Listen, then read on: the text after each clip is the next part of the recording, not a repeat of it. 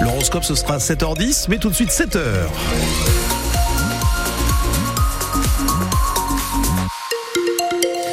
Rien à signaler sur euh, les routes de la région. Si la neige s'invite en, abondance, bien sûr, vous n'hésitez pas à nous appeler au 03 20 55 89 89. Donc cette météo, Louise Forbin, euh, ça va donner quoi pour ce dimanche? Eh ben, Ça va rester assez couvert. On attend même des averses dans le Pas-de-Calais et dans le Nord. Un épisode de pluie verglaçante est attendu en fin de matinée, donc il faut être prudent. Mmh. Et côté température, comme on le disait, hein, ce matin, ça reste en dessous des minimales de saison. Il fait 1 degré à Marquise, 0 à Auchel et moins 1 à Maubeuge. Les Bétunois ont dit oui à l'armement des policiers municipaux. La consultation publique a pris fin hier. C'était une promesse du maire UDI, Olivier Gacker. Et c'est le oui qui l'a emporté avec plus de 55% des votes. Les 23 agents municipaux de Béthune recevront donc leurs armes dites létales à la fin de l'année prochaine. Pour le moment, ils ne disposent que d'armes défensives comme une matraque ou un taser. À Béthune, la consultation publique a divisé les habitants. Flora Granchette s'est rendue au dépouillement hier à l'hôtel de ville. Favorable. Le dépouillement s'est fait dans le calme, dans la salle d'honneur de l'hôtel de ville de Béthune. Le oui s'impose. Le sien est venu assister au dépouillement. Il se réjouit du résultat. Armer les policiers municipaux est pour lui indispensable eux qui sont souvent en première ligne. La police municipale risque sa vie euh, pour les bétunes et.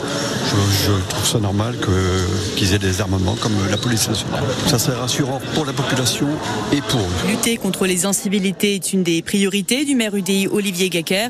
Depuis 2014, il multiplie les mesures en faveur de la sécurité. Pour lui, l'armement des policiers municipaux est justifié. Je pense que c'est simplement euh, un équilibre aujourd'hui, des moyens qui sont euh, donnés à des policiers dans une société qui aujourd'hui euh, est en perte de repères, avec des actes parfois de gens qui n'ont plus rien à perdre. Mais les habitants restent partagés.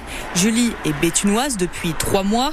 Elle n'a pas pu participer à la consultation, faute d'être inscrite sur les listes électorales. L'armement des agents municipaux l'inquiète. Bah, c'est, de la police de proximité. Elle va faire quoi? Elle va tirer sur qui? Voilà. La mairie doit désormais planifier l'achat du matériel et les formations des agents. Coût total 90 000 euros. Aujourd'hui, plus de la moitié des policiers municipaux français sont équipés d'une arme à feu dite létale. La grève des livreurs Uber Eats se poursuit aujourd'hui à Lille, mais également partout en France. Hier, ils étaient une dizaine, place Stalingrad à Paris, pour demander une meilleure rémunération. Les livreurs militent contre le nouveau système de paie mis en place par Uber Eats, qui, qui leur ferait perdre de l'argent. Ce système a été mis en place dans trois villes de France, dont Lille. Des témoignages de livreurs sont à retrouver sur le site de France Bleu.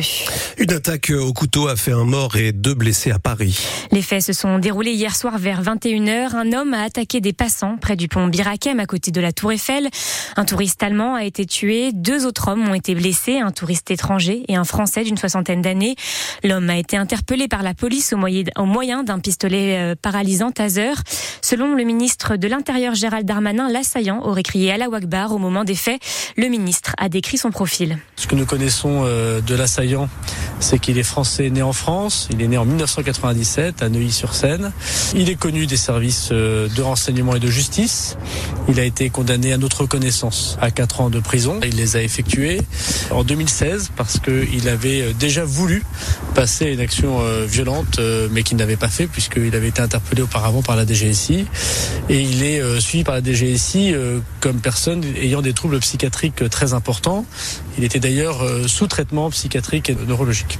L'homme a été placé hier soir en garde à vue. Le parquet national antiterroriste est saisi de l'enquête.